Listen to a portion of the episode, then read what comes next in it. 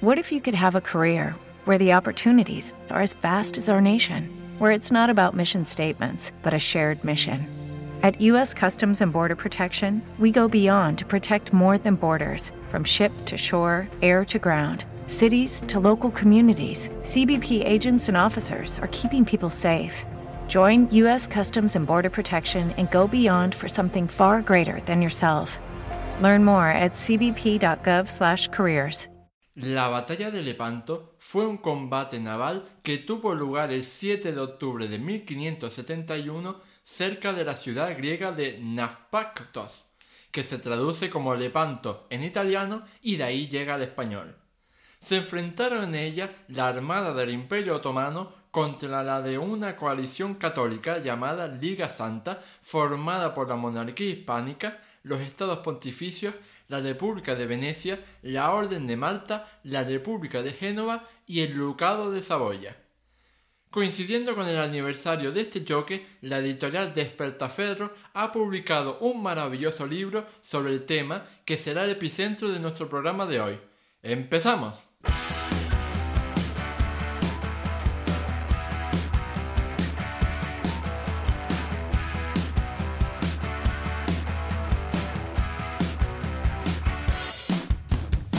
Muy buenas a todos y bienvenidos al episodio 5 del podcast Historia, el programa con el que cualquier persona pueda aprender sobre historia independientemente de su formación o nivel de conocimientos previos.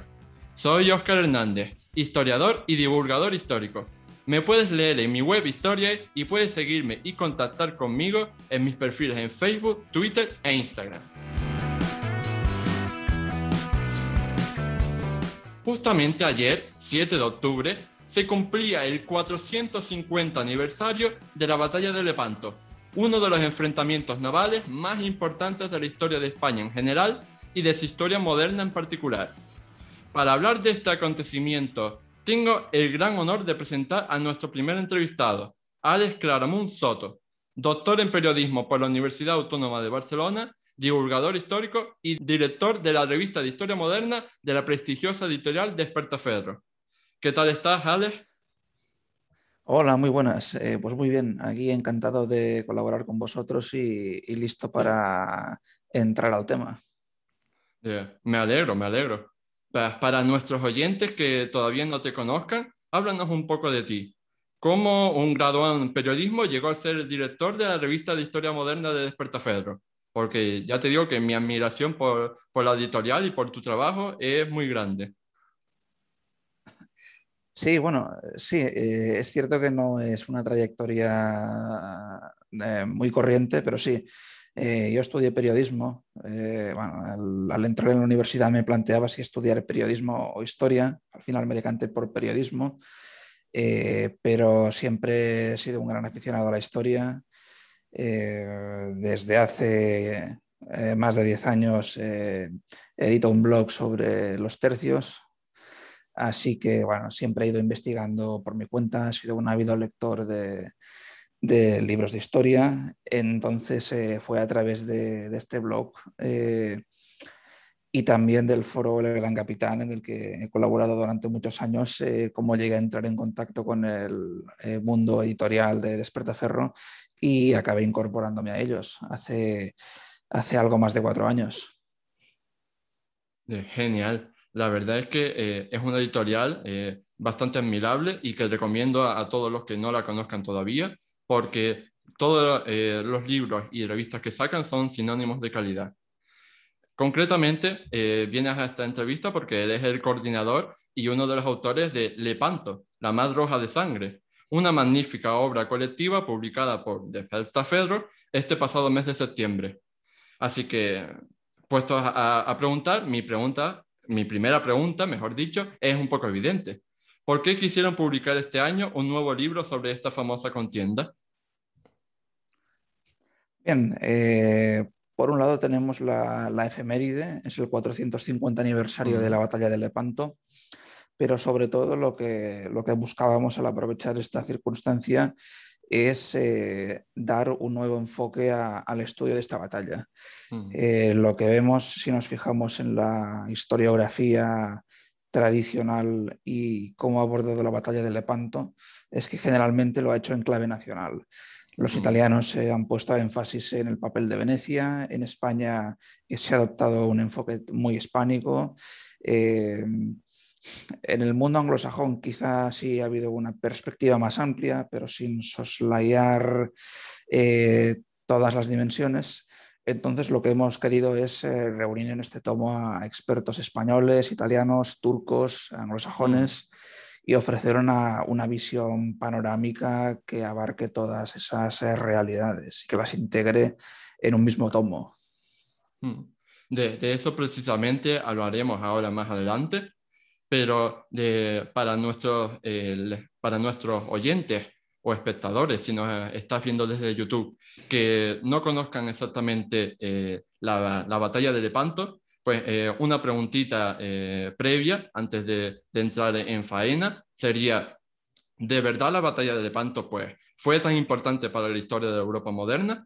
Y, yo te diría incluso una segunda pregunta dentro de, este bloque. Haciendo un ejercicio imaginativo de, historia contrafactual, ¿qué crees que habría pasado de haber perdido la Liga Santa esta batalla? Son preguntas muy interesantes.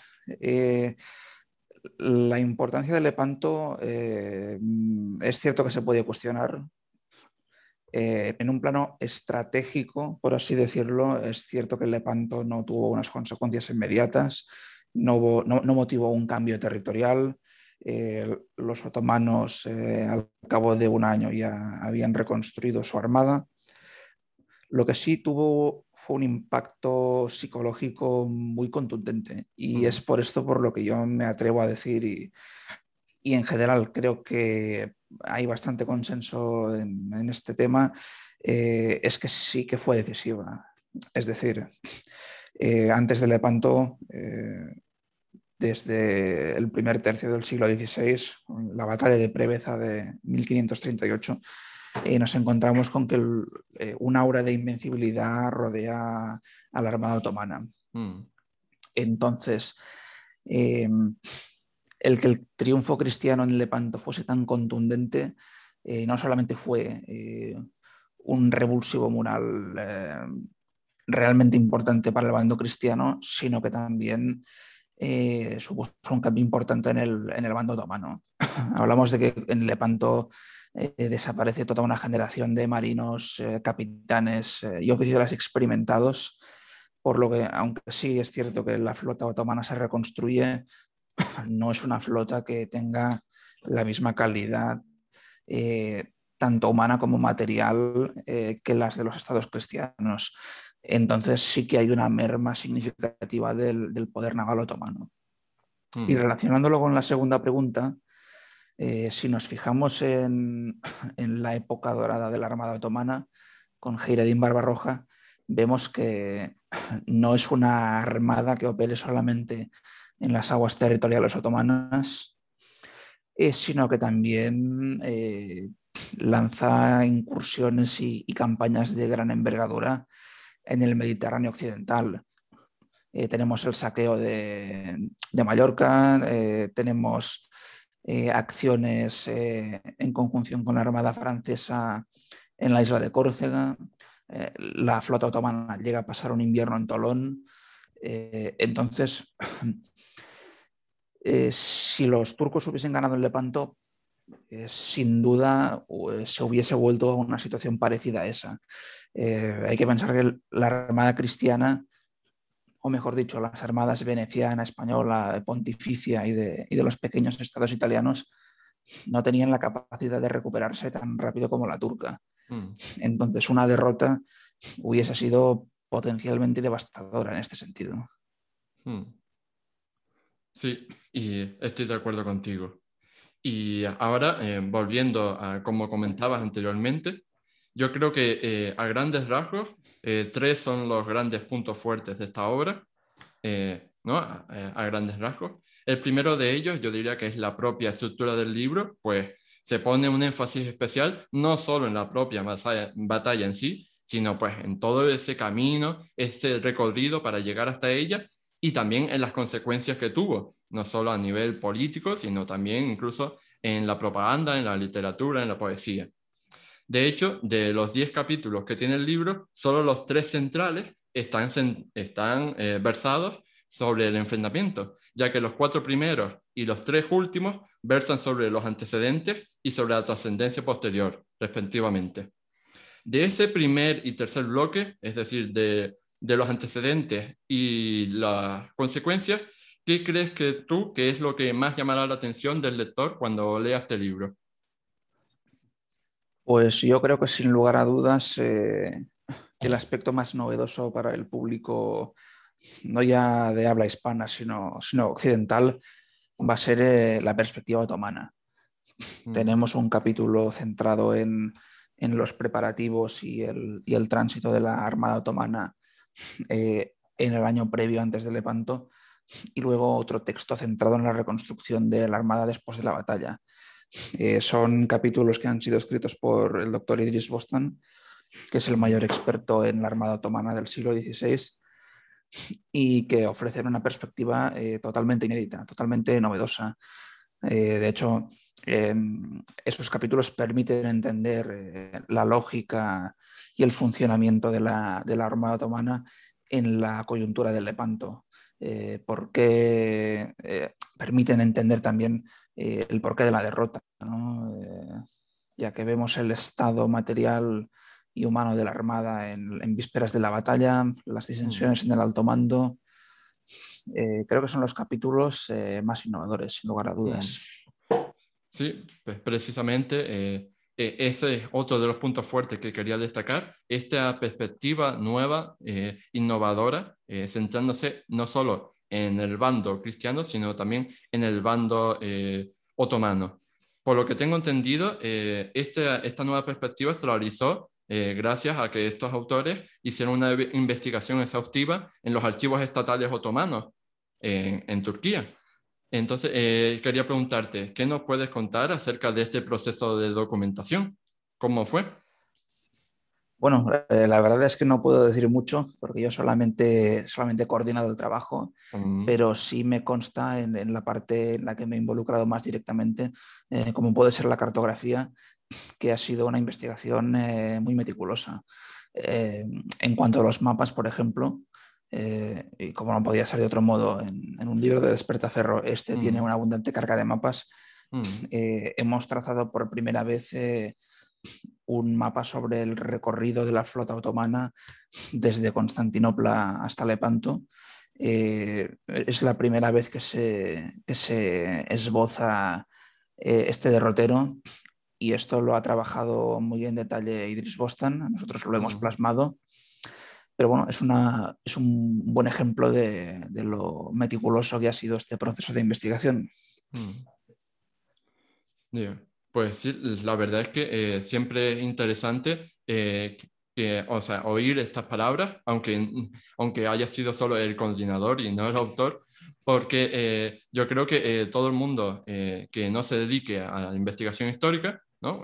ya que este podcast está sobre todo dirigido a todo tipo de personas eh, no profesionales de la historia, pues siempre tendrán esa curiosidad de saber cómo se lleva a cabo una investigación histórica y cómo se lleva eh, a cabo pues, eh, un estudio de estas características. Respecto al otro bando, o sea, a la Liga Santa, al, bando cristiano, ¿crees que fue un éxito o un fracaso como coalición militar? Porque más allá de, de esta contundente victoria en Lepanto, lo cierto es que no tuvo muchos éxitos después que podamos destacar, ¿no? Sí, de hecho el, problema de la Liga Santa es que fue extremadamente coyuntural. Es decir, eh, eh, tenemos dos grandes bloques, eh, España y Venecia, con objetivos muy distintos, incluso antagónicos. Y hay que pensar que eh, si bien España y el Imperio Otomano eran eh, enemigos naturales, ya que se disputaban el, control del Mediterráneo, en el caso de Venecia y el Imperio Otomano, eh, hay que decir que los venecianos nunca quisieron una guerra contra los turcos. Mm. No ya porque su capacidad militar no fuese equiparable a la de la Sublime Puerta, sino sobre todo porque comercialmente les resultaba mucho más beneficioso el entendimiento. Entonces, más allá de, esta situación puntual de, extrema necesidad por parte de Venecia, era difícil que la, la Liga Santa eh, sobreviviese a largo plazo. Hay que pensar que los venecianos acabaron pidiendo una paz por separado en 1573 porque económicamente eh, les resultaba más eh, aceptable aceptar la pérdida de Venecia que no seguir empeñados en una guerra en la que tenían poco que ganar. Y en el caso español, eh, en todo momento Felipe II fue partidario de arriesgar la Armada lo, mínimo posible y de centrar las operaciones en el norte de África, que es eh, mm. un escenario en el que los venecianos eh, tenían poco que decir. Entonces, una vez se vio que era imposible eh, provocar una, una sublevación antiotomana en Grecia, eh, la viabilidad de esa alianza ya quedó más que en entredicho. Hmm. Y bueno, respecto al gran éxito eh, de esta, esta Santa Alianza, que fue la, la batalla de Lepanto, yo quería destacar del, segundo, del segundo bloque, el bloque central del libro, de, o sea, sobre la batalla en sí, que a, diferencia de, de, muchos otros libros ¿no? de historia militar, eh, creo que llamará al, lector la atención el hecho de que eh, la batalla se haya eh, dividido ¿no? en, los tres frentes y podamos encontrar un capítulo para el enfrentamiento en el centro, otro para el sector de la izquierda y otro para el escenario de la derecha. Y, y bueno, entonces, como autor de uno de esos capítulos, quería preguntarte, ¿ha sido difícil centrarse en uno solo de los cuernos y no caer en repeticiones, es decir, no eh, ponerme a hablar de, los otros dos escenarios, sino solo eh, centrarme en el mío. Y vinculada a esta pregunta, pues te quería preguntar también, ¿hasta qué punto eh, los tres capítulos están interconectados o son piezas sueltas dentro del escenario de la batalla? Sí, ciertamente no, es sencillo, no es sencillo abordar el relato de la batalla en tres capítulos. Eh, hay, puntos de solapamiento, eso es inevitable. Mm. Pero a grandes rasgos, el, combate sí que se divide en, tres sectores claramente diferenciados. tenemos el centro, que es donde se decide la batalla, con el enfrentamiento entre las galeras eh, capitanas de, las dos armadas. Luego tenemos el, cuerno izquierdo, que es eh, donde eh, se produce el enfrentamiento entre el grueso de las, galeras venecianas. Y una de las alas otomanas eh, que trata de envolver a la formación cristiana. Y una situación parecida en el cuerno derecho, con dos formaciones, una cristiana y otra otomana, que se van alejando progresivamente del centro de la batalla.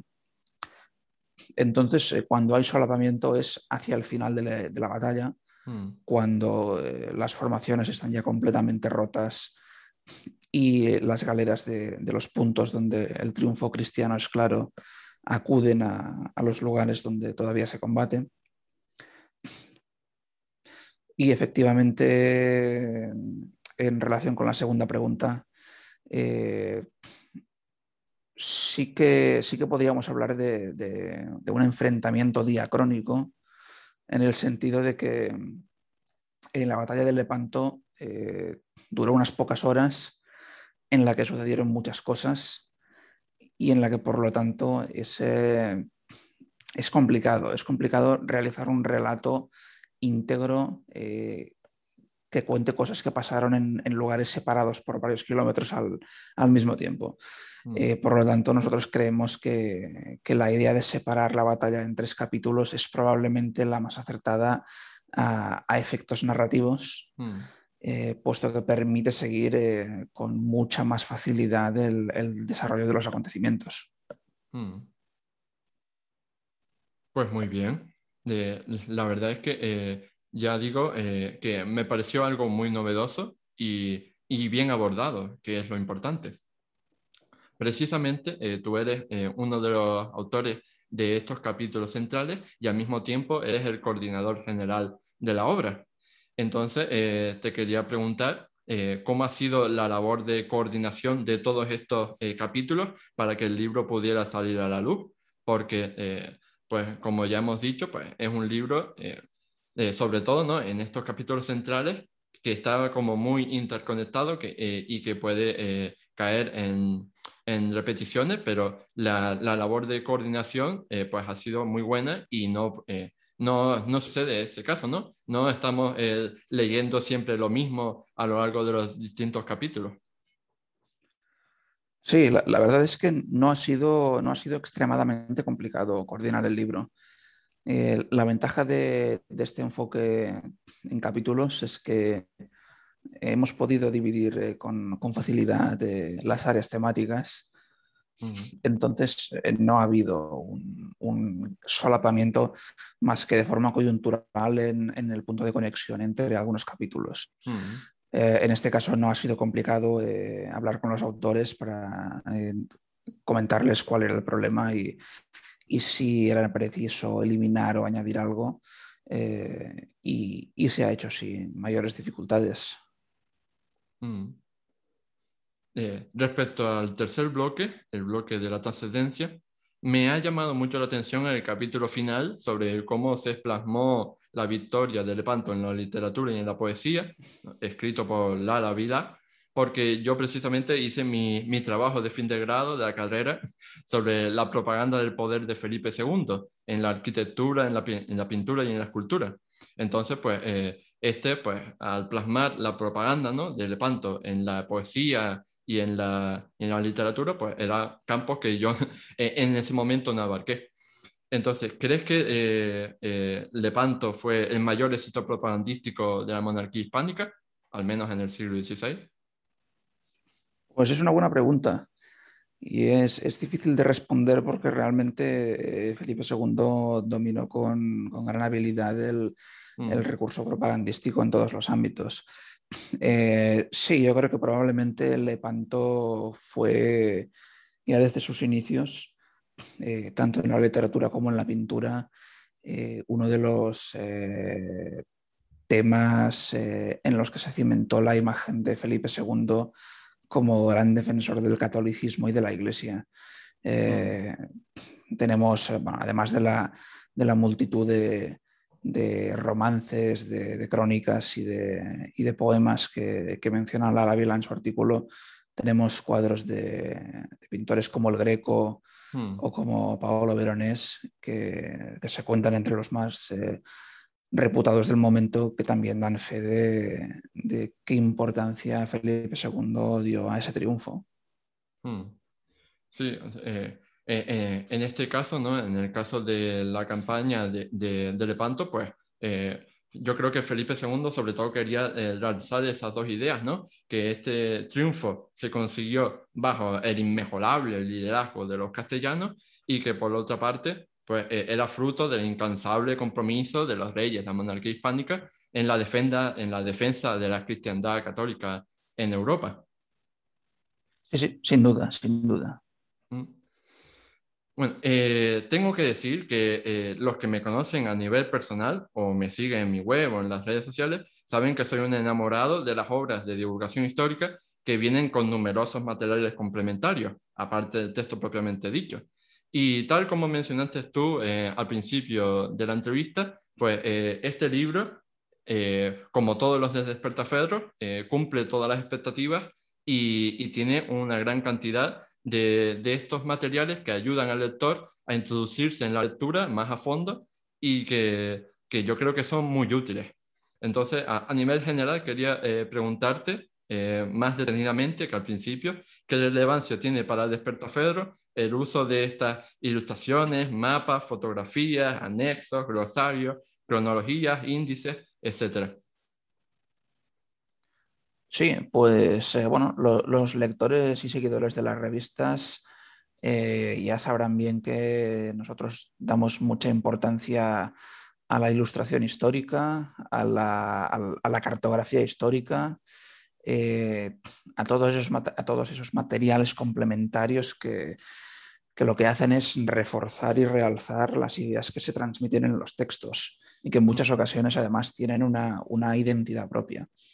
Entonces, eh, en el libro, aunque evidentemente eh, no estamos hablando de una revista eh, y por tanto el, texto es sin duda lo principal, pero a pesar de todo hemos incluido una docena de mapas, mapas tácticos de la batalla para seguir eh, lo que cuentan los textos sobre el desarrollo del combate, mapas estratégicos hmm. con las rutas de las armadas en campaña, las plazas fuertes y las posiciones eh, ocupadas por los diferentes imperios y también un buen número de grabados eh, e ilustraciones de la época que muestran muchos de los elementos que aparecen en los textos, retratos de personajes, grabados de galeras, grabados sobre formaciones tácticas de batalla, eh, eh, figuras de soldados eh, y por supuesto un pliego central a color con algunas de las obras pictóricas más destacadas sobre la batalla.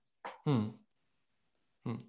Yo creo que precisamente el hecho de que ensayos como este sobre la batalla de Lepanto pretendan ser accesibles para un público generalista, ajeno al mundo profesional de la historia, supone una gran ayuda para la difusión de, nuestra historia con una gran calidad, pues en ese público que a lo mejor eh, todavía pues, eh, tiene el prejuicio ¿no? de que la historia es aburrida, la historia es inútil, no sirve para nada, etc. Y a propósito de, este pensamiento, de este prejuicio social, quería yo eh, preguntarte y que te mojaras un poquito y dijeras cómo ves tú personalmente la situación de la divulgación histórica en España.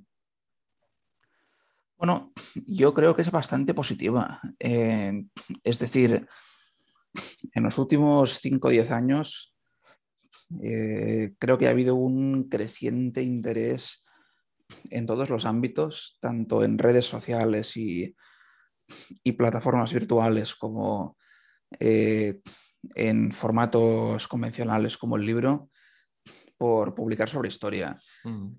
Y esto sin entrar ya en la, calidad de, los diferentes productos, eh, en la que por supuesto hay de todo, creo que ya es en sí mismo positivo. Eh, lo importante es, eh, como bien decías, demostrar que la historia no es ni mucho menos aburrida, sino que es algo apasionante, hmm. algo imprescindible para comprender el futuro, el, presente y para, para, mirar de cara al futuro. Hmm. Eh, y por lo tanto, eh, cualquier medio que ayude a, captar ese interés del público eh, ya es positivo en sí mismo. Hmm. En otro orden de cosas, también quería preguntarte una curiosidad que tengo.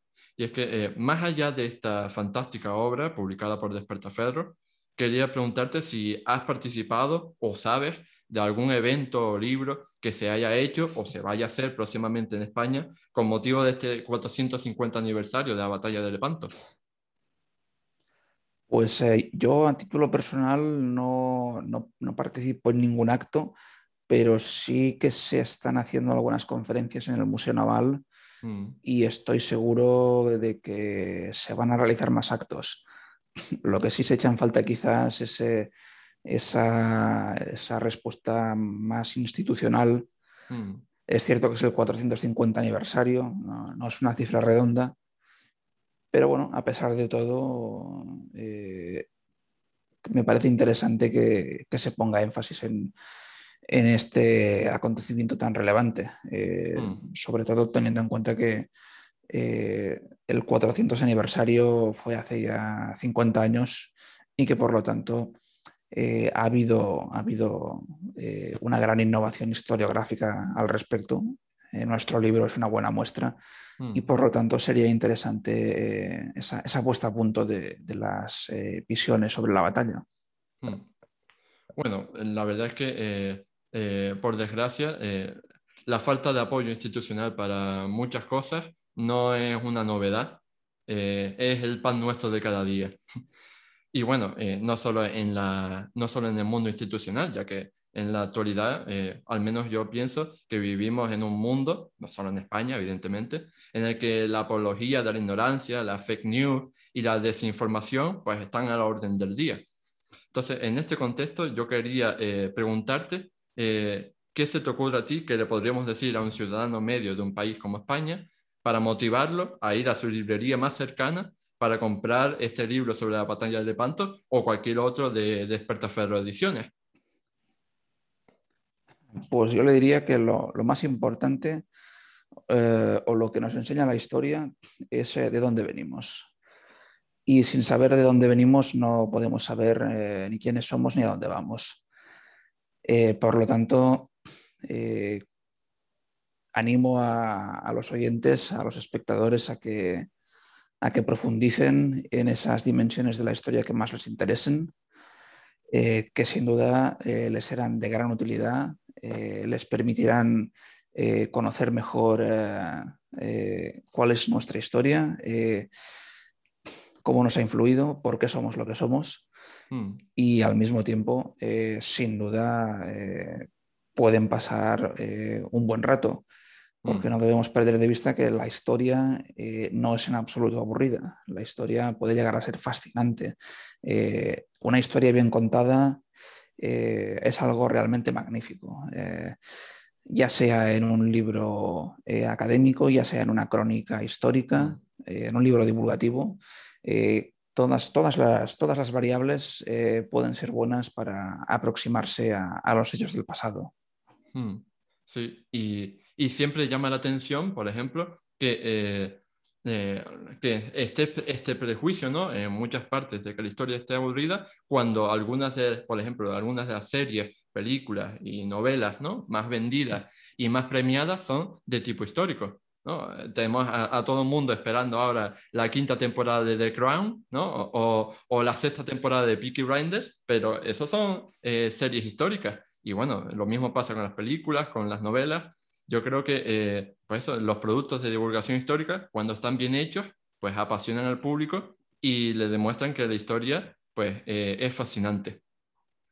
Precisamente eh, en este último año y medio, pues yo creo que la gente ha podido ver muchas más películas y muchas más series y leído muchos más libros históricos gracias, desgraciadamente, a, a, la pandemia.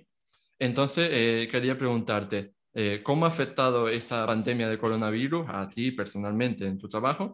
¿Y cómo ha afectado a, la editorial, a Desperta Fedro? Pues eh, hemos sido afortunados en, este ámbito. Lo cierto es que salvo, salvo las, eh, las semanas de, del estado de alarma, hemos podido seguir nuestra actividad sin demasiados sobresaltos. Eh, todavía no nos hemos reincorporado todos a la oficina, así que hemos explotado al máximo el teletrabajo, hmm. pero hemos podido publicar regularmente los números. De hecho, yo eh, trabajo desde, desde, que me incorporé a la editorial eh, desde mi casa, así que no ha sido, no he tenido ninguna dificultad en adaptarme a la nueva situación. Hmm. Y lo cierto es que como bien has dicho, eh, en este último año y medio eh, se ha leído, se ha visto series más que nunca y nosotros estamos eh, contentos porque los lectores se han mantenido fieles a la editorial y por lo tanto queremos darles las gracias por esa, por esa lealtad, por ese interés que siguen manteniendo. Mm. Y seguiremos lanzando nuevos productos en el futuro no dejaremos que, la pandemia nos detenga, ni mucho menos. Hmm. Hablando de proyectos futuros, para ir finalizando esta entrevista, tenía que hacerte una pregunta imprescindible como fan de Despertaferro que me considero. Eh, ¿Cuáles son los próximos proyectos de la editorial? Y, por supuesto, ¿qué libros veremos publicados en los próximos meses e inicios de 2022? Pues a ver, en lo que a mí respecta, eh, en la cabecera de Historia Moderna eh, vamos a mm. publicar dentro de poco el número 54 mm. sobre la guerra ruso-turca de 1877-1878. Es un tema quizá un tanto peregrino, eh, desconocido para el lector español, mm. pero bueno, de vez en cuando nos gusta aventurarnos en, en, temas poco conocidos. ya os digo que es realmente apasionante. Y el siguiente número, eh, el, último número del año, se va a centrar en la guerra de sucesión polaca, con la intervención de, España y, de Felipe V en Italia, con las mm. conquistas de Nápoles y Sicilia. Y creo que son dos números apasionantes y, de gran interés. Mm. Y en cuanto a libros, eh, dentro de poco también va a salir el, cuarto cuaderno de historia militar. Mm. Eh, en este caso es el segundo que yo dirijo. El primero estaba centrado en los soldados de los tercios y mm. este segundo se centra en los marinos de la monarquía hispánica. Entonces, lo que hacemos básicamente es una aproximación en clave social a la realidad de los hombres de mar eh, de España de los siglos XVI y XVII, también con, una buena carga de, ilustraciones y de mapas. Mm. Eh, va a salir a la venta en octubre también, así que dentro de poco tendremos estas interesantes novedades. Mm. Desgraciadamente, hemos llegado al final de esta entrevista. Alex Claramun, muchas gracias por todo, de verdad. Ha sido un placer maravilloso que hayas estado aquí en el programa de historia. Te deseamos que sigas cosechando en el futuro el mismo éxito, o muchos más, que hasta ahora, tanto dentro de Despertafedro como fuera en tus proyectos personales. Muchísimas gracias. Bueno, pues hasta aquí el programa 5 de Historia. Espero que esta breve entrevista te haya convencido de todos los motivos por los que deberías ir corriendo ahora mismo a tu librería más cercana para comprarte Lepanto, la más roja de sangre, coordinado por Alex Claramont y publicado por la editorial Despertaferro. La verdad es que eh, la historia, y la historia militar y la historia de España, cuando se cuenta bien, apasiona, como hemos dicho. Asimismo, si quieres expresar qué te ha parecido este podcast, darme algunas sugerencias sobre temas a tratar en el futuro o entrevistados a los que traer o recomendarme algún otro libro que debería leer, no dudes en dejarme un comentario. Dicho todo esto, no me queda más que invitarte a darle me gusta, a puntuarnos con 5 estrellas si nos escuchas desde Apple Podcast, a suscribirte al programa y a compartirlo en tus redes sociales para que llegue al máximo público posible. Nos vemos en el próximo programa de historia. ¡Hasta luego!